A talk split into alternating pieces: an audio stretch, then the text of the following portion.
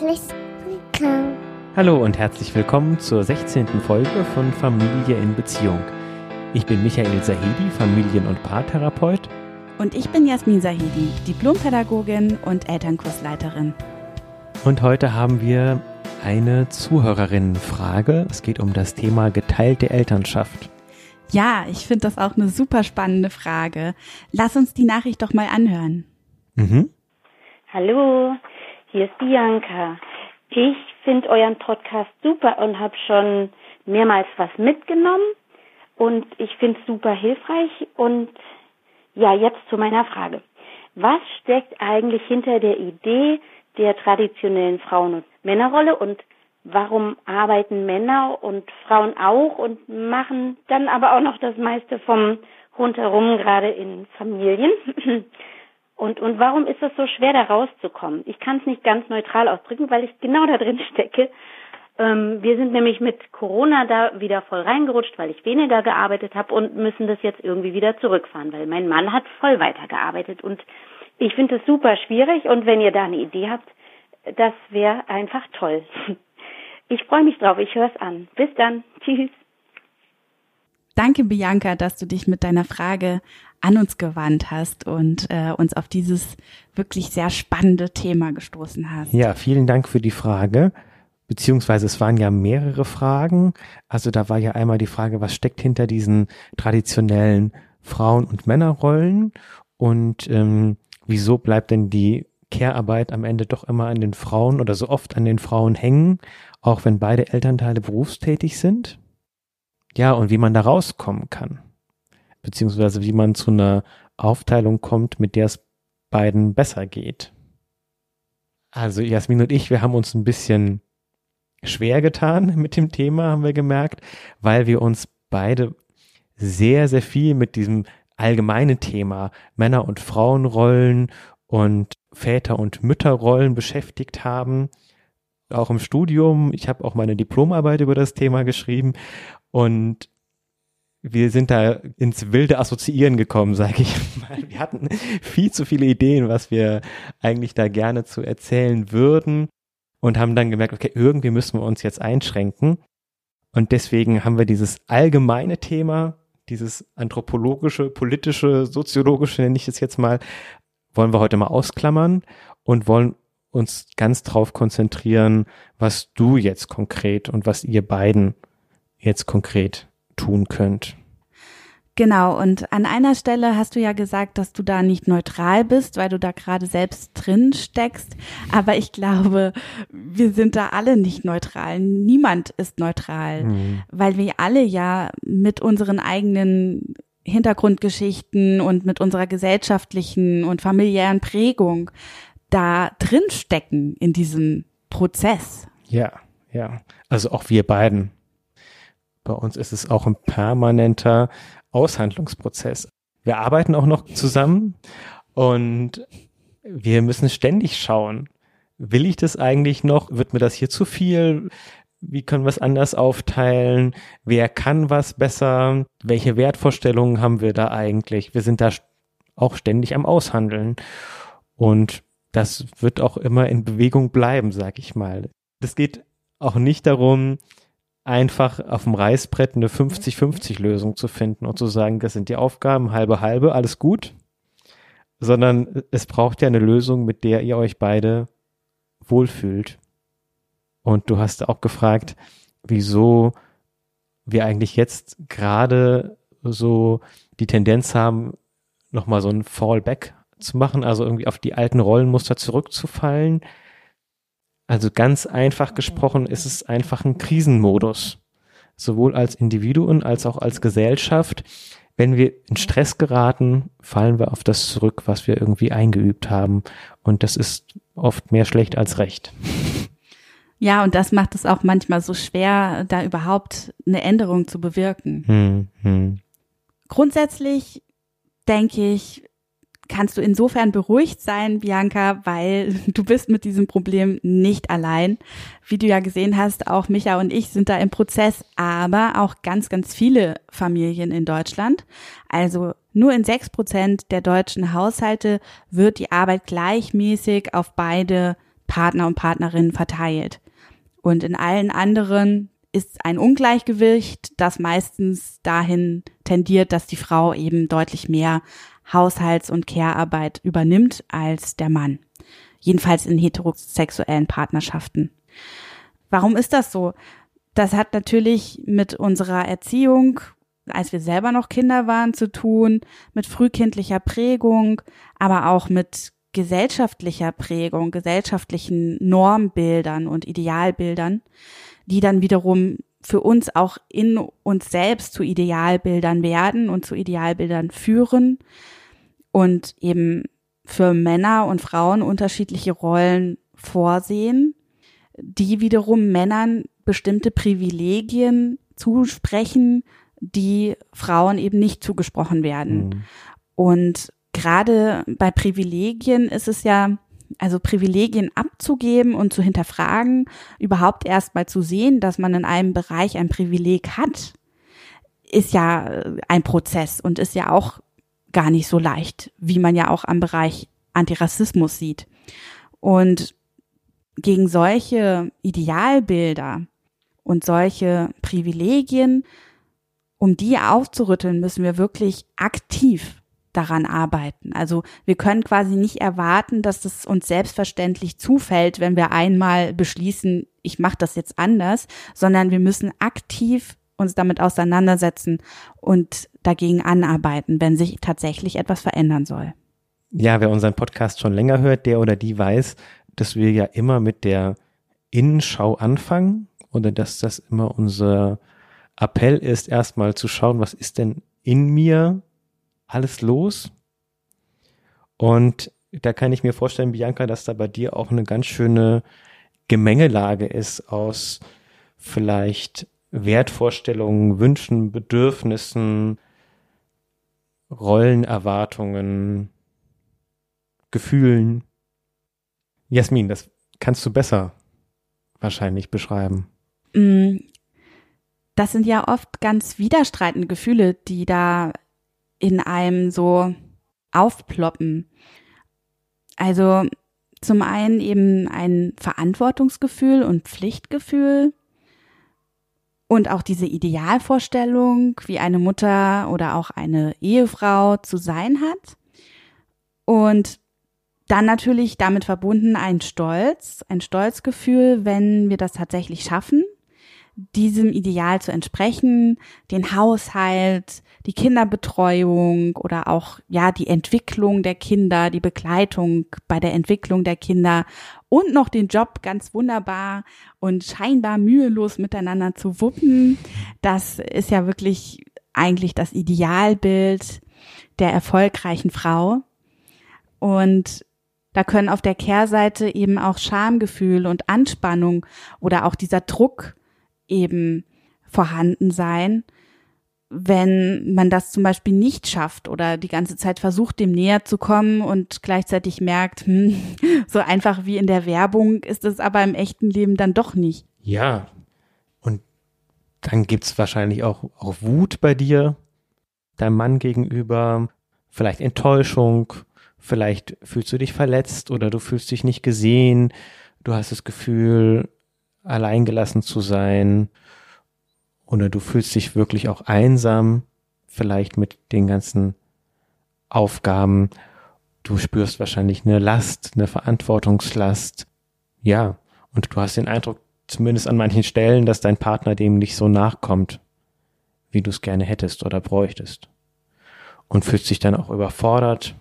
Und dann auf der anderen Seite gibt es ja auch manchmal so ein gewisses Schamgefühl, wenn man dann den eigenen Ansprüchen an eine gleichberechtigte Partnerschaft nicht gerecht wird. Also heutzutage ist ja das Absurde, dass wir auf der einen Seite dieses Idealbild der perfekten Mutter, Hausfrau und Berufstätigen haben und auf der anderen Seite das Idealbild, dass dann aber auch der Partner das 50 zu 50 mitteilt, dass eben beide Partner und Partnerinnen das eigentlich gemeinsam machen.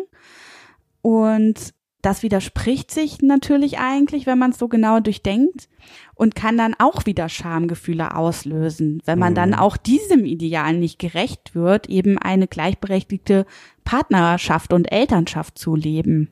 Mhm. Also man hat als Frau so die Wahl, irgendwie die Klucke zu sein und altmodisch zu sein oder die Emanze zu sein und die Rabenmutter.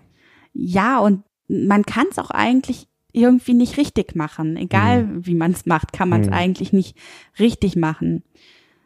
Und wenn man dann wiederum sich löst von dem Idealbild der perfekten Mutter zum Beispiel oder der perfekten Hausfrau, dann kann das auch wieder ja Versagensängste auslösen oder auch Schuldgefühle auslösen. Also wie du ja auch schon sagtest, Rabenmutter, ja, ich bin eine schlechte Mutter, äh, wieso kriege ich den Haushalt denn nicht so hin, dass das irgendwie immer hier einigermaßen ordentlich und reinlich aussieht. Da kann es manchmal für für Frauen auch schwierig sein, dem Partner auch mal den Raum zu lassen, wenn dann eben bestimmte Ansprüche vielleicht noch dazukommen, dem Partner eben den Raum zu lassen, sich dem auch anzunähern. Also das ist wirklich eine sehr, ein großes Spannungsfeld, in dem wir uns da bewegen. Ja, auch für Männer ist es ja, kann das eine Destabilisierung bedeuten.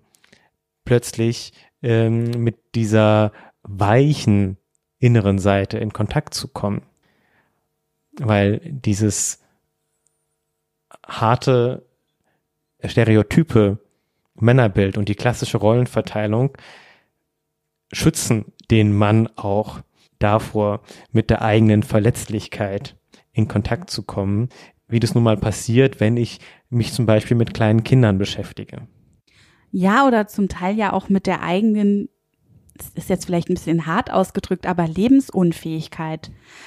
Also es gibt ja auch wirklich Männer, die tatsächlich zum Beispiel kaum kochen können oder kaum mal bestimmte Dinge im Haushalt machen können und da eigentlich total stark auf die Versorgung durch ihre Partnerin angewiesen sind und sich das einzugestehen und nicht einfach zu sagen, ja, aber ich bin doch der Versorger und der, der hier quasi die finanzielle Last trägt und das macht und deswegen steht mir das auch zu. Mhm. Das ist ja auch ganz schön schwer. Ja, und dann gibt's wiederum auf beiden Seiten, aber meistens noch stärker auf der Seite der Frau die Angst als egozentrisch dazustehen, wenn man für sich selbst eintritt, wenn man sich selbst ernst nimmt und sagt, das wird mir hier zu viel, ich brauche das anders. Ja, gerade bei Frauen und Mädchen ist es ja teilweise wirklich so, dass einem das als Kind fast schon abtrainiert wird und mhm. dass das dann wirklich in gewisser Weise fast Existenz Ängste auslösen kann. Also was passiert, wenn du sagst, nee, ich mache das jetzt nicht oder ich will das jetzt aber so. Hm. Wenn man das so stark als Kind beigebracht bekommt, dass das eben sich nicht gehört für ein Mädchen, dann kann das ja wirklich auch etwas sein, was sehr schwer aufzulösen ist. Und vor allem Liebe, also weibliche Liebe, gegenüber dem Partner, aber auch gegenüber den Kindern, wurde ja auch immer mit Selbstaufopferung gleichgesetzt. Mhm.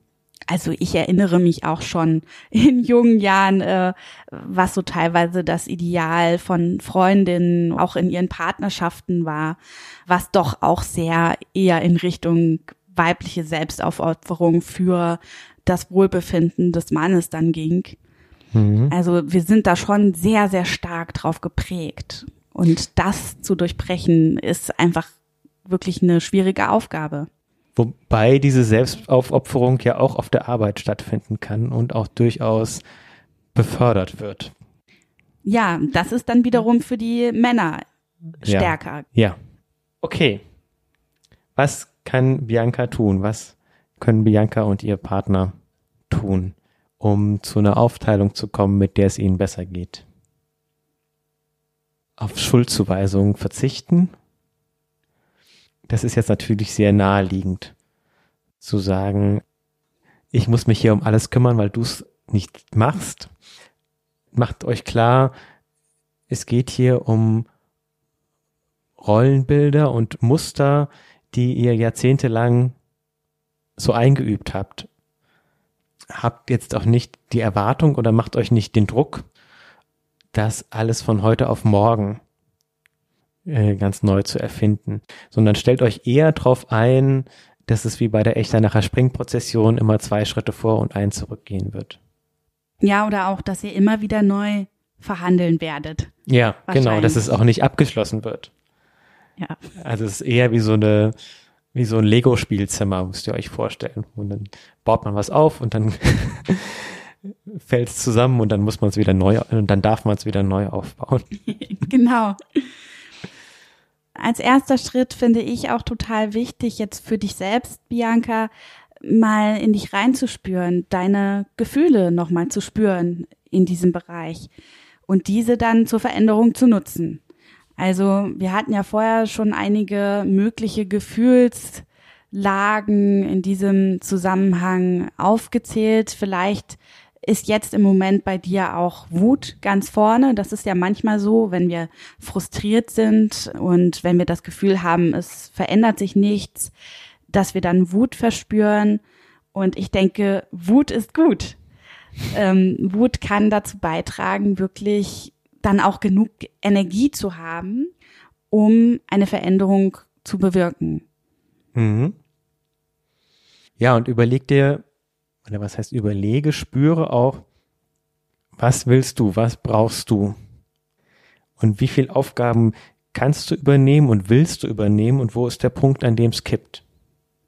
Wir hatten das ja auch schon mal in einer der vorherigen Folgen, wo ich erzählt habe, dass bei mir wenn ich mehrere Tage am Stück den Tommy quasi fast alleine betreut habe, dann kippt es einfach bei mir. Das wird mir zu viel. Ich kann das dann irgendwie nicht. Das ist mir zu intensiv und ich bin auch eher so ein introvertierter Mensch. Das heißt, ich brauche auch Zeit für mich alleine und wenn ich davon nicht genug habe, dann geht's mir einfach nicht gut und ich gerate aus dem Gleichgewicht. Und da war zum Beispiel für mich ein wichtiger Punkt, das mit dir, Micha, zu klären, um solche Situationen dann zu vermeiden, wo ich einfach an einen Punkt gerate, wo ich nicht mehr, nicht mehr im Gleichgewicht bin und das womöglich dann wiederum den Tommy spüren lasse, weil ich einfach nicht mehr anders kann. Hm. Und vielleicht gibt es ja auch bei dir, Bianca, Momente, wo du einfach merkst, okay, aber das wird jetzt wirklich zu viel.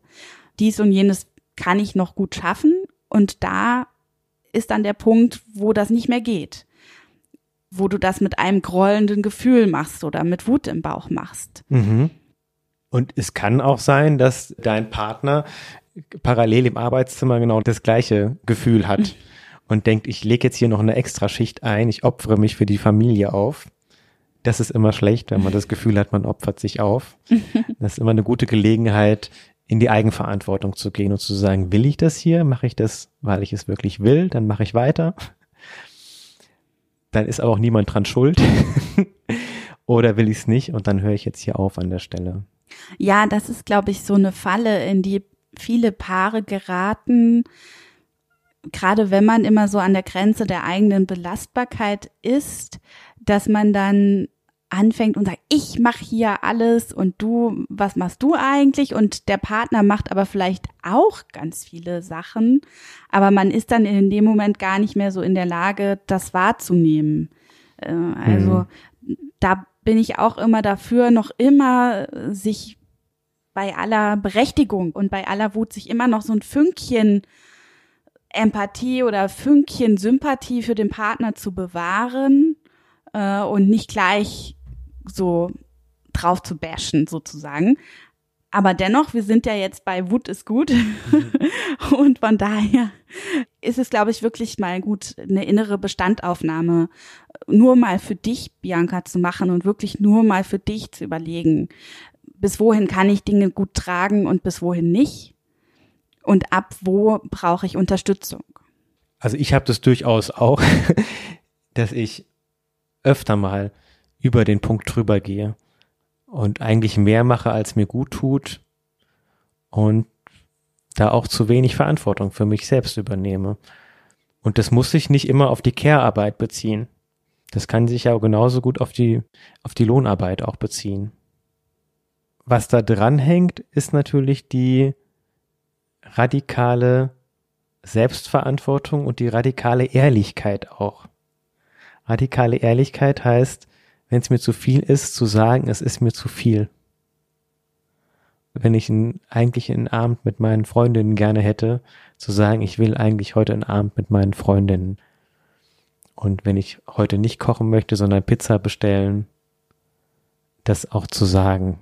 Manchmal ist das ja einfach, äh, ja, auch schwer, sich überhaupt dazu zu überwinden, dem Partner oder der Partnerin sowas auch mal zu sagen und damit die Harmonie vielleicht ein bisschen zu stören oder die Oberfläche zu stören. Ja, wobei die ist ja dann auch gestört, wenn du es nicht sagst. Genau, ja. sie ist eigentlich sowieso gestört, aber man denkt dann immer noch, na ja, nee, wenn ich die Zähne zusammenbeiße oder so, dann geht's ja vielleicht doch noch. Und, und, und dabei macht man es dadurch eigentlich erst richtig schlimm, ja. Ja, genau. Hm. Und auch den Kindern gegenüber dürfen wir uns manchmal fragen, wie viel Mama oder auch allgemein, wie viel Zuwendung brauchen sie denn wirklich? Grobe Faustregel, sie brauchen in der Regel weniger, als sie einfordern das hängt auch damit zusammen, dass es natürlich, wenn ihr euch jetzt auf den Weg macht, die Rollen anders zu verteilen, auch für die Kinder einfach ein Umgewöhnungsprozess ist. Und nur weil die dann sich auch dagegen erstmal wehren werden, weil es anders ist als gewohnt, heißt das noch nicht, dass ihr es deswegen nicht ändern dürft. Oft haben wir ja so einen inneren Kümmerer.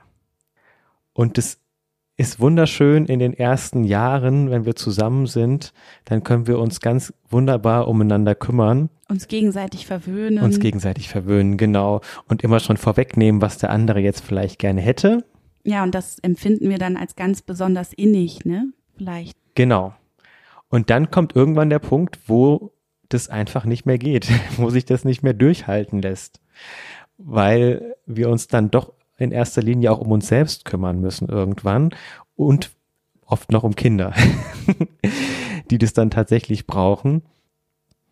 Und dann geht's darum, ja, kümmern nicht mit Liebe zu verwechseln, sondern ihr braucht gegenseitig ja einen Menschen, der radikal ehrlich ist und bei dem ihr ihr selbst sein dürft. Und der größte Gefallen, den ihr einander tun könnt, ist, dass ihr wirklich euch um eure eigenen Bedürfnisse kümmert und eure eigenen Werte und Grenzen formuliert. Und dass du, Bianca, mit Stolz und mit Klarheit für deine Integrität eintrittst. Und es ist immer legitim, eine, eine Pause zu brauchen. Es ist auch kein kein so einfaches Rechenspiel, dass man sagen kann, na, du arbeitest so und so viel Stunden und ich arbeite so und so viel Stunden. Da spielt dann zum Beispiel auch die Frage rein, was arbeitest du denn und was arbeitet denn dein Partner? Also meistens sind es ja dann doch die Frauen, die auch beruflich noch eine fürsorgliche Aufgabe haben, also auch noch Care-Arbeit machen. Und die ist nun mal, Care-Arbeit ist Schwerarbeit, ist einfach viel anstrengender. Wenn ich jetzt zum Beispiel den ganzen Tag mit kleinen Kindern arbeite, dann ist es ja auch alleine schon so viel körperlicher. Dann habe ich den ganzen Tag Körperkontakt und brauche dann vielleicht abends nochmal mehr eine Pause, bevor ich dann das gleiche Spiel mit den eigenen Kindern weiterspielen kann, als jemand, der den ganzen Tag im Büro gesessen hat. Die Erfahrung hast du ja auch selber gemacht. Habe ich selber ne? gemacht. Ja. ja. So, das waren jetzt die die Anregungen, die wir jetzt dir persönlich geben würden, Bianca. Und dann ist natürlich auch die Frage, was könnt ihr gemeinsam als Paar denn tun?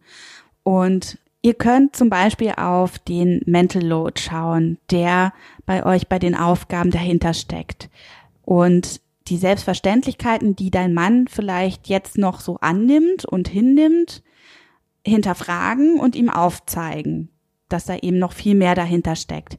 Das Konzept des Mental Load haben wir in unserer dritten Folge, die heißt gemeinsame Mahlzeiten als Paar, schon einmal erklärt. Also würden wir dir empfehlen, da nochmal reinzuhören. Und ich selber bin überhaupt kein großer Freund davon, konkret Aufgaben zu planen. Aber in dem Fall würde ich sagen, für die Übergangszeit wäre es für euch beide wahrscheinlich schon hilfreich, wenn ihr mal einen ganz konkreten Plan erstellt.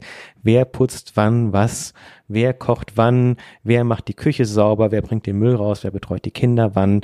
Ohne schlechtes Gewissen und dann kann man auch ohne Diskussion sagen, hier, guck mal auf den Plan, wie bei so einer WG-Küche. genau, wir gehen zurück in unsere alten WG-Zeiten und da dann auch wirklich schauen, also wenn jetzt dein Mann Dinge ganz anders macht, ja, und du vielleicht äh, so ein bisschen innerlich äh, die Hände überm Kopf zusammenschlägst, also wenn er jetzt zum Beispiel immer nur Dosenravioli oder irgend so wie auch solche, wieder WG-Küche. solche Speisen äh, serviert, ja, dann, dann ist das halt so. Aber du hast dann trotzdem nicht die Verantwortung in dem Moment. Mhm. Und dann natürlich aber auch überlegen, welche Unterstützung könntet ihr euch von außen holen? Also wo könnt ihr Sachen gemeinsam machen und wo ist dann vielleicht aber auch der Moment gekommen, wo es vielleicht doch besser wäre, nochmal zu schauen, okay, wo können wir uns denn von außen noch ein bisschen Entlastung verschaffen? Mhm. Vielleicht könnt ihr es ja so betrachten, wie ja, wie so ein Zukunftsprojekt für eure Familie. Also ich bin ja auch Moderatorin von Zukunftswerkstätten und bei der Zukunftswerkstatt quasi erarbeitet man ein Idealbild, was man gerne hätte und da, da spinnt man wirklich, also da träumt man sich wirklich das Beste zusammen und dann schaut man, wie man das in konkrete Projekte runterbrechen kann und sich dem annähern kann. Mhm. Und dann kann man vielleicht nicht erreichen, dass man in einem fliegenden Haus lebt und je nachdem, wo man gerade Lust drauf hat, äh, mal ans Meer und mal in die Berge fliegt mit seinem eigenen Haus.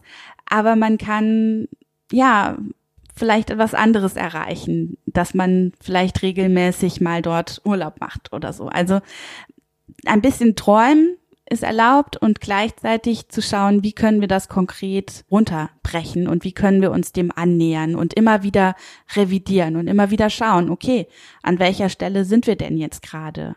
Mhm. Finde ich eine super, super Idee. Das kommt oft zu kurz, die Frage, wo wollen wir denn eigentlich hin? Und dann kann man ja auch noch mal eins tiefer gehen und sagen, warum wünsche ich mir denn eigentlich das, was ich mir wünsche? Bin das eigentlich ich oder ist das meine innere Vorstellung von dem Good Boy oder dem braven Mädchen, was halt diese Wünsche zu haben hat. Es steckt ja auch unwahrscheinlich viel Potenzial drin, diese tradierten Rollenvorstellungen zu überwinden, die ja auch uns Männer und Väter gefangen halten. Und es ermöglicht ja wirklich emotionalere und tiefere Zugangswege auch zueinander. Und ihr habt jetzt die Möglichkeit, Dinge bewusst anders zu gestalten. Das ist doch toll. Ihr könnt es wirklich anders machen, als ihr es bisher erlebt habt. Ihr könnt wirklich mal träumen und euch auf den Weg machen. Genau, also nochmal ganz vielen Dank, Bianca, für deine Frage. Und wir hoffen, wir konnten dir da weiterhelfen. Such dir das raus, was dich persönlich anspricht und was dir weiterhilft. Und das andere lässt du einfach liegen. Wenn du, liebe Hörerinnen und lieber Hörer, auch eine Frage an uns hast, dann kannst du gerne auf unsere Seite familienwerkstatt-frankfurt.de gehen und dort unsere Kontaktdaten finden und auch ein Formular, in dem du deine Frage eintragen kannst. Und wenn du merkst, dass du Veränderungsprozesse in deiner Familie gerne anstoßen möchtest und dass du da gerne eine 1 zu 1 Begleitung hättest, dann findest du auf unserer Webseite auch die Möglichkeit, dich für ein kostenloses Erstgespräch einzutragen. Bis zum nächsten Mal. Tschüss. Tschüss. Tschüss.